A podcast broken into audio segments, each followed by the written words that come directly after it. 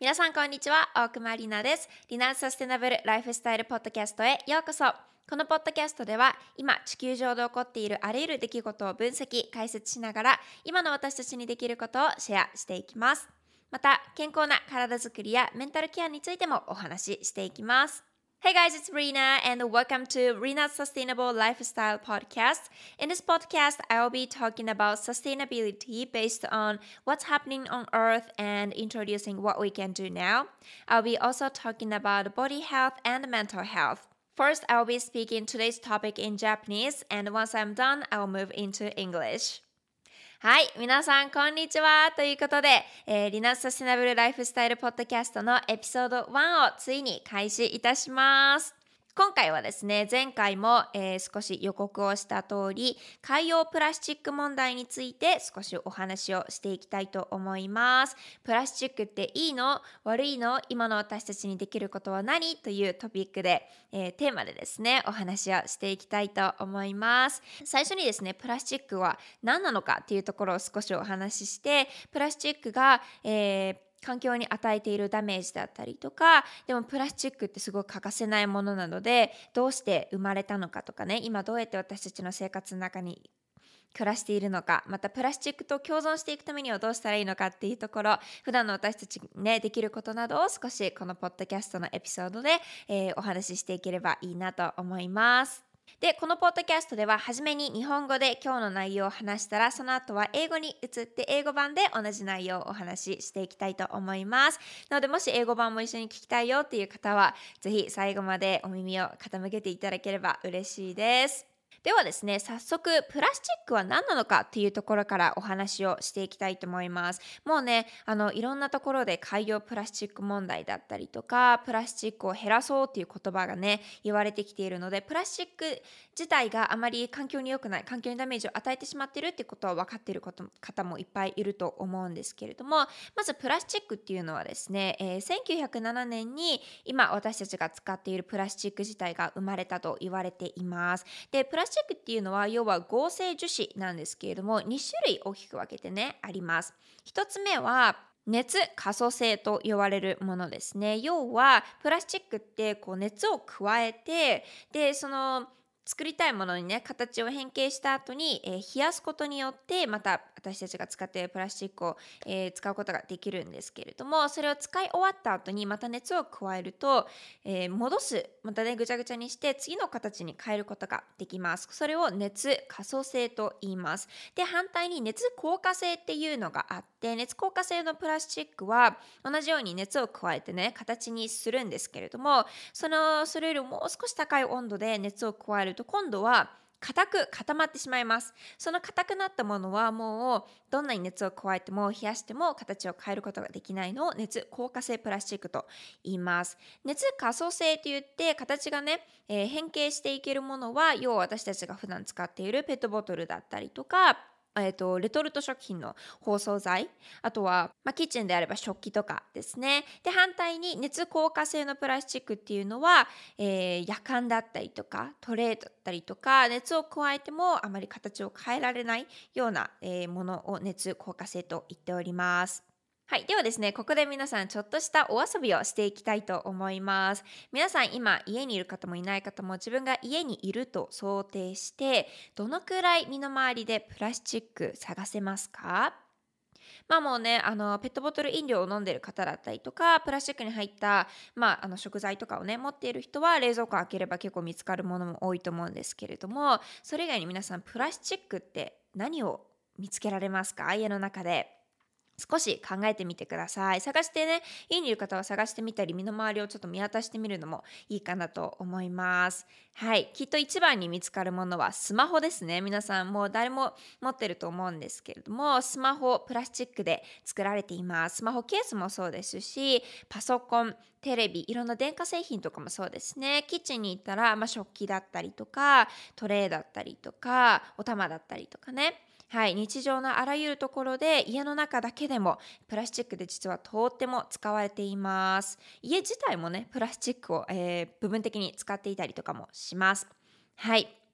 このぐらいね、私たち、えー、人間には欠かせないものとなっております。ちなみにですね、プラスチックは人間が作り出したものなので、自然に帰っていくことができないんですね。実はこれが一番ネックで、えー、海洋プラスチック問題の原因、大きな原因ともなっています。科学的な、えー、研究結果ではですね海の生き物約700種類を私たちは、えー、プラスチックをねただ使用して使って、えー、捨てることだけによって傷つけたり殺してしまったりしているというふうに言われています。要は、えーと、プラスチックってそのさっき言ったように自然に返っていかないので使い終わったものリサイクルされてるものもあればリサイクルしきれずにそのまま、えーとまあ、アジアだったらインドネシアとかフィリピンとか東南アジアに全部こう持ってかれて海にね捨てられちゃってるっていうのは結構現状であります。でそういうのが、えー、海に流れていて海の生き物を、えー、傷つけてしまっています。すごいねドキュメンタリー動画とか写真とかをね見たことがある方はわかると思うんですけれども海の海底にはすんごいプラスチックでもうあのそこが見えなくなっちゃってる場所があったりとか海のほんと海底の方とか行くとそういうゴミのねプラスチックがふらふら揺れて浮いていてそれを間違いで食べちゃってる魚魚とかもいるしあるいはこうちょっと紐とかね長いこなんかほつれたプラスチックに首を引っ掛けちゃって、えー、亡くなっちゃってる海の生き物とかも実はたくさんいます。特にね厄介なのがマイクロプラスチックって言って細かい粒子のプラスチックがあります。これは主に2種類あって一次マイクロプラスチックと二次マイクロプラスチックっていうのがあるんですけれども一次マイクロプラスチックっていうのはもともとね小さい粒子のプラスチックです。私たちの日常生活の中からだと歯磨き粉だったりとか、えー、クリーニングクリーニング剤とかに入っていたりします。はい、そういうのが排水溝からね流れて海に流れていってしまうともうマイクロプラスチックってちっちゃいのでなかなかね、えー、回収することが困難だと言われています。反対に、えー、二次プラスチックっていうのは、えー、普段私たちが使っているペットボトルだったりとか、えー、レジ袋だったりとかっていうところものが海に流れて波にさらされちゃったりとか紫外線を受けてね、えー、劣化していくことによって出てくるマイクロプラスチックです。こういうのも実は海の生き物を殺してしまったりしています。でね、海の生き物だけじゃなくて、特に私たち日本人は魚食べますよね。海の生き物もあの見るものだけではなくて、普通に食としてね、食べるものもありますので、そういうマイクロプラスチックを食べてしまった、えー、魚たちを私たちが食べて、実際に自分たちの人間の体の中に入っていって、え、健康状態を脅かしてしまっているっていう事実もたくさんあります。じゃあねここまで来るとなんでプラスチックいまだに使ってるの？なんでプラスチック生産してるの？って、えー、思う方もいっぱいいると思うんですけれども実はですねプラスチックはあのー、すごく便利なもので私たちの命をね救ってきてくださっているものでもあるんですね。まず便利性から言うと本当にあのペットボトルのね飲み物飲料が生まれたのももともとはすごく便利だったから便利性に長けているからっていうところから始まっていますし食器だってそうですよねガラスだと少し割れちゃうけどプラスチック製のものだったら長く使えるし特にお子さんがいる家庭とかはねあの子供に持たせても大丈夫なものだったりとかいっぱいありますよね。はい、えー、レジ袋も便利性から生まれたものだったし軽くてね持ち運びだったりとか代替可能なものであるのでプラスチックっていうのはそういう便利性に長けているというところからまず、えー、生まれてずっと使われていました。あとはですね、えーと、実際に命をさっきあの救ってくださったものとも言ったんですけれども特に医療器具とかではですねプラスチックがとっても大いに活躍していたりします。ペースメーカーだったりとかあとはこういう四肢ね腕とか足ちょっとなくしちゃってその代替となるものをねつけるために、えー、使われてる、えー、素材とかもプラスチックが使われていたりだとか車椅子とか松葉杖とかもそうですね。あと医療器具に限らず車乗り物とかもそうですね。シートベルト、えー、プラスチック製でできていますし窓ガラスもただのガラスじゃなくてプラスチックを少し入れることによって万が一ね、えー、衝撃があった時に少し私たちの怪我の衝撃を和らげてくれる効果があったりとかもします。車だけじゃなくて電車飛行機そしてスペースシャトルいろんなところでね交通機関便利になってますけれども、えー、プラスチックが使われていたりします。というふうにですねプラスチックはただただ環境を、えー、破壊していってしまってるものだけではなくて実際に私たちの生活の便利性を上げてくれたりとか、えー、命をね救うための器具として活躍しているものでもあります。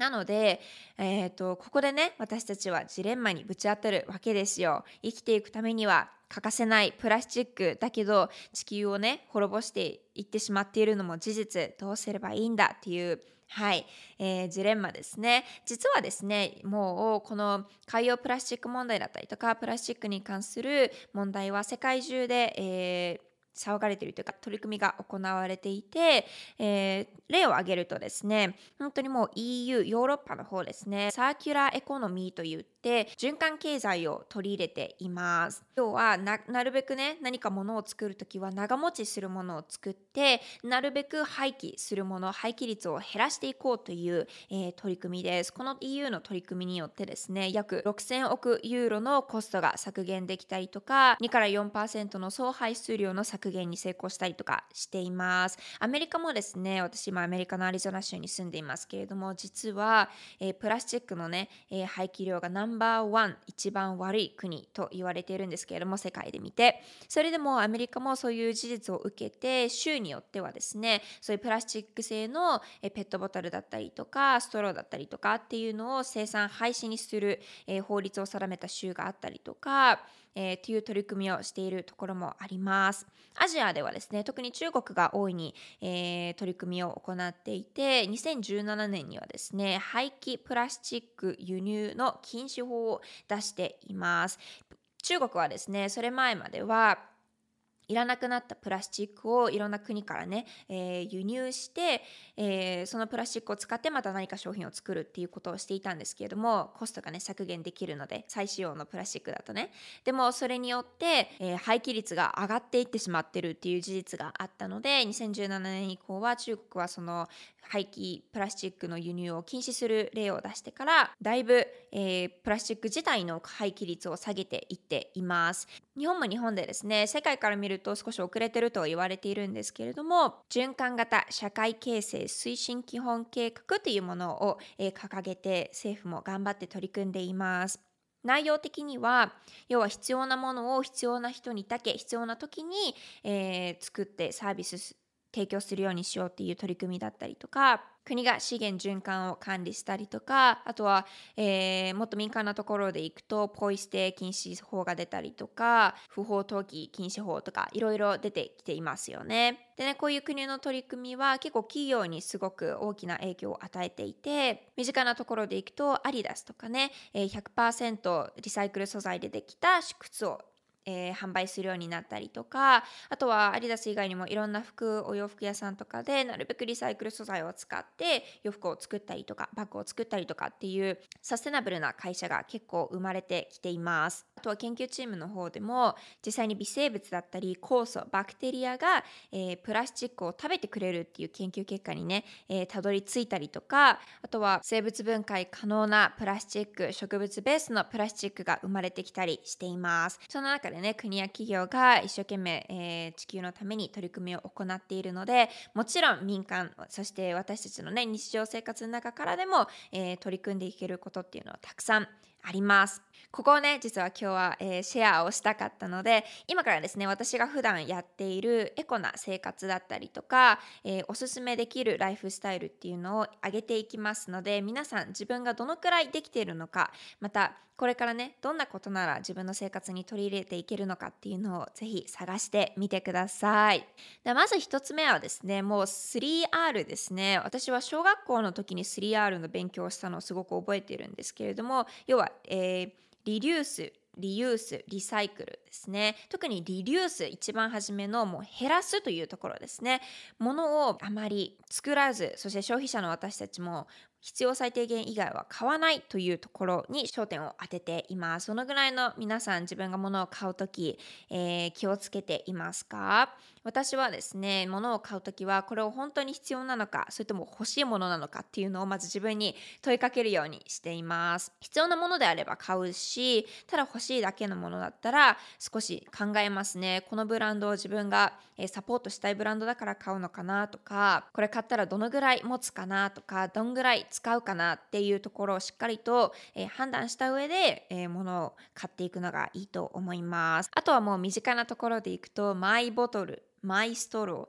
ー、えー、マイお箸とかですね。マイボトル、私はもうペットボトルの水をここ1年ずっと飲んでいなくて、常に水はもう浄水器からマイボトルに入れて持ち運ぶようにしています。あと、マイストローとか、マイお箸とかもそうですね。たまにこう、レストランとかでね、ご飯を食べるときは別に食器出てくるんですけれども、そうじゃなくて、こう、お持ち帰りするときとか、えー、プラスチック製のフォークとかお箸とかをもらってしまうと、結局それを捨てることになってしまうので、環境に大きなダメージが出てきてしまいます。しまいます。なので極力ね、えー、タピオカとかもねそうですけれどもストローとか持ち運べるようだったらしっかりと持ち運んで、えー、使うようにしていくのがいいですね。それから家でもラップとかプラスチックのラップとか、えー、アルミフォイル実はアルミフォイルってすごく環境には良くないのでそういうのを減らしてなるべくタッパーに入れて保管するとか再利用可能なラップに変えるとかっていうのもおすすめです。あと皆さんも必ず、えーほとんどの人が持っているスマホですけれどもスマホケースもですね実は結構プラスチックでできているものが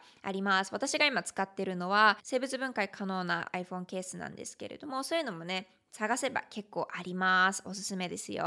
あとは私フィットネスのインストラクターなのでヨガマットをねいくつか持ってるんですけれども最近ゲットしたのは環境に良いリサイクル可能なヨガマットです。幽連のヨガマットですね。はい。あれもすごく大きくてしかも環境にいいのでお気に入りです。あとはさっき食器のお話をしましたけれども実際にねあのコンビニとかで買ってしまうご飯とかも全部プラスチックの容器に入ってたりとかしますよね。はい。そういうのを減らしていくためにも自分で時間間がある時はご飯をね作っていくのがいいですね。お弁当用は持参したりとか少しおにぎりを作って持っていくとかっていうのを、えー、心がけていくのもいいと思います。レジ袋はですね皆さんも日本結構有料化になってきたのでだいぶ、えー、気をつけてる方もいると思うんですけれども私はねあのアリゾナに住んでいて車移動が多いのでマイバッグを必ずトランクに入れておくんですけれども電車通勤だったりね電車通学をしている方でも少しねこうマイ袋ってあの軽くてねすごい折りたたみ可能なやつとかいっぱいああるのでそういうのを自分のカバンの中の隅に入れておくのも、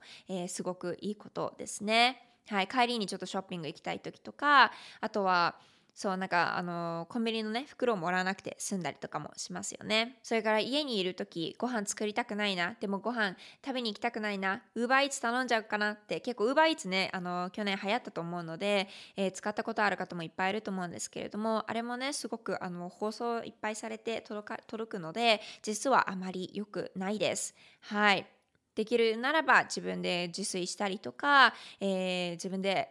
出歩いてねお店でご飯を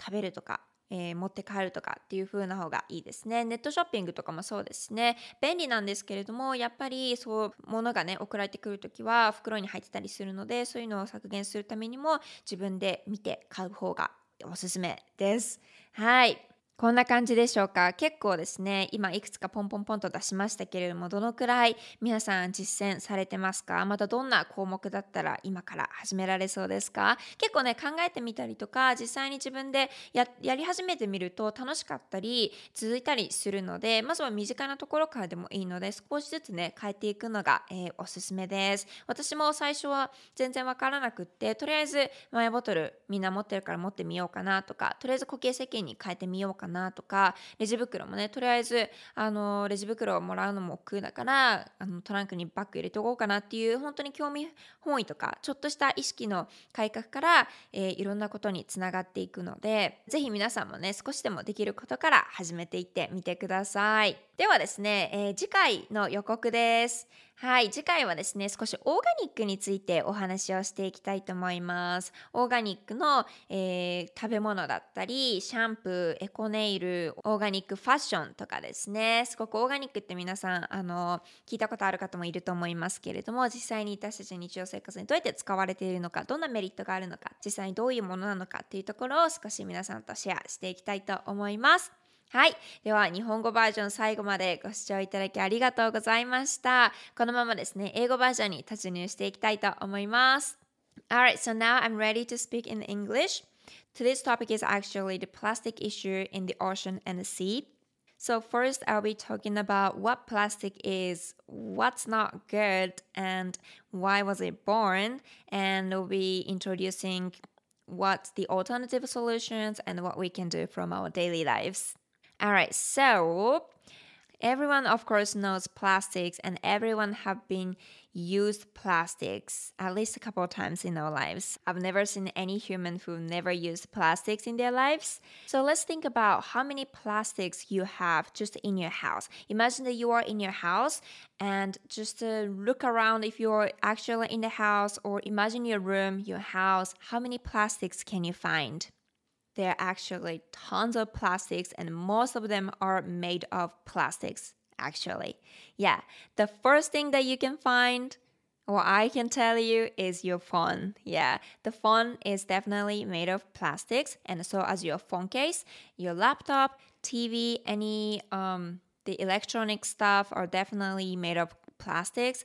Um, if you go to the kitchen, you can easily find utensils, dishes, pan. Even the house itself sometimes contain plastics. So even just in your house or room, you can easily find so many plastics. And the plastic is man-made, which will never be able to go back to the nature. In the scientific research, there are nearly 700 species and lives in the ocean have been hurt and died because of plastics in the ocean we naturally think that after we use the plastics we recycle but most of them are actually not recycled or reused and just thrown away in the ocean especially in the uh, pacific ocean. There are so many plastics in the ocean. If you have seen any pictures or documentary videos you probably know what i'm talking about but there are basically so many plastics on the bottom of the ocean or in the water, and so many fishes have mistakenly eaten those plastics or sometimes die because those ropes and plastics got stuck on their neck which is really sad and i honestly don't want to watch those videos because they just hurt me but that's the reality. So we need to address to improve those What's really dangerous is microplastics. We have two kinds of microplastics. One is the original microplastics that's usually contained in the toothpaste or cleaning products. And the second one is usually contained in the plastic bottle or plastic grocery bags. When those are exposed to the UV or the wave and broken apart, those microplastic run into the ocean and those fishes and any lives mistakenly eat those microplastics. And some fishes died because of the microplastic, while even though they don't die, we sometimes eat those type of fishes that ate microplastics and eventually cause our human beings uh, health issues. So you'll probably wonder why have been still making, producing, and consuming plastics when they are really harmful and damaging the earth. Well, let's think about the reason why plastic was born. Plastic, the one that we see in our daily lives nowadays, was actually born 1907. As you can see, plastic is really light and easy to carry, changed to others or reused for something. Just like in the beginning, we found so many plastics in our daily lives, it is so convenient and we deeply rely on the plastics in our daily lives. But not only just the convenience, but also plastic has been saving our human lives as well, especially in the hospital or in the medical situations such as pacemaker, wheelchair, any alternative arms and legs. Plastics have been really helpful for that also, in our daily lives, we drive the cars and fasten the seatbelt. Seatbelt is made of plastics. The windshield as well. They are not just the glass, but contain some plastic materials, so that when we get into the accident and injure, it still prevent from getting the big injuries. As you can see, the plastic has been really convenient and helpful for our lives. But we also encounter the dilemma, which is the plastic has been helpful and convenient, but also killing the earth. Now, this topic has been really worldwide, and a lot of countries, the nations, have been addressing to solve these problems and issues. The one great example is EU. EU is actually really advanced in terms of environmental improvement. They are introducing the circular economy, which means they are producing the things that's gonna last for a long time and reduce the stuff that's gonna be thrown away quickly. In the US, which I am living right now, is actually the worst country in the world of uh, plastic usage. But some states have issued laws that producing plastic based bottles and utensils are prohibited. In Asia, China has been addressing these plastic issues really seriously. In 2017, they prohibited to import any used plastics from all other countries, and they success to reduce the amount of the used plastics in the world. In Japan as well, I know that we are kind of late compared to other other countries, but the government has been addressing to improve the environmental situation and introducing the laws to the companies and consumers. Adidas has introduced the sustainable shoes that use of 100% recycled plastic materials. Not only Adidas, but you see a lot of other companies that's been using the 100% recycled materials. The researchers have found that bacteria, enzymes, and some chemicals can eat plastics, which is amazing. A lot of other companies have been making the products with the biodegradable plastics and plant based plastics as well.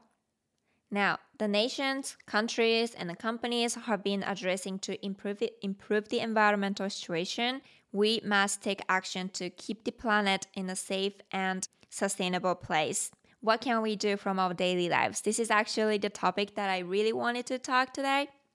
So from now, I'm to give you guys some things that I have been doing to be more sustainable and reduce the plastic usage in my daily lives. So you can see how many things you have done and find how many things you can do from now.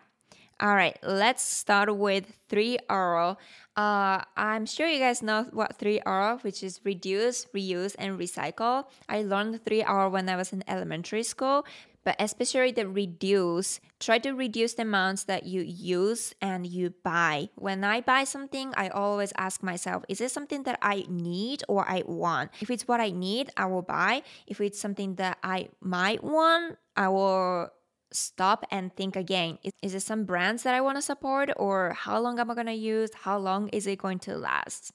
Those are really good questions to ask to remind yourself what you need and reduce the items that you don't need. I've been also carrying my bottles. I've never I never drank any water from the uh, plastic based bottle this past few years, um, at least one year. I always carry my my bottles. Um, same as my utensils, I usually use the my straw, especially the boba straw. That's something that I'm obsessed with right now. Those are from Final. Um, if you're wondering, you can just watch my TikTok. I explain it briefly, but basically, those are really convenient, and you can definitely use those. Yes. In the kitchen, you can definitely stop using the plastic based wrap or the aluminium foil those are really harmful for the environment. So instead you can use the containers or you can buy some reusable wrap. Those are very cute and really helpful for the environment as well. Reduce the times of uber eats and online shopping. Uber eats are really convenient. I know a lot of people use doordash um, stuff like that but they come with tons of plastic bags right? If you have time, cook for yourself. If you're not, you can go to the restaurant and grab to go as much as you can. And same as online shopping, make your own drink and prep the meals as well. Sometimes I feel like I want to go get some coffee or smoothie or boba, but I try to reduce the times that I actually go because if I go, especially at this time, we cannot use the my bottles. So we have to get the plastic bottles which is one time use and not really good for the environment. Prep the meals as well if you have time. Make something that you like and take it to your work or school. And one last thing do not throw any trash on the street. Make sure take them back to the home or throw it away in proper trash can. All right, how many things have you done and how many things can you do from now? There are so many more things that we can still try and do from our daily lives. You don't need to start with all of them at once, but find something that you might be able to do from today or find something that you might be interested in and just start little by little. Your small effort leads to the big help to the environment and our planet. All right, so in the next episode, I'll be talking about organic, organic food, organic products, organic clothes, stuff like that. I'll be more uh, explaining about what organic is and introduce some items. All right, thank you guys so much for listening until the end. Hope it helps to understand a little bit more about the issue of the plastic in the ocean and the sea. Encourage you to start something for the sustainable lifestyle. All right, I will see you guys in the next video. Bye.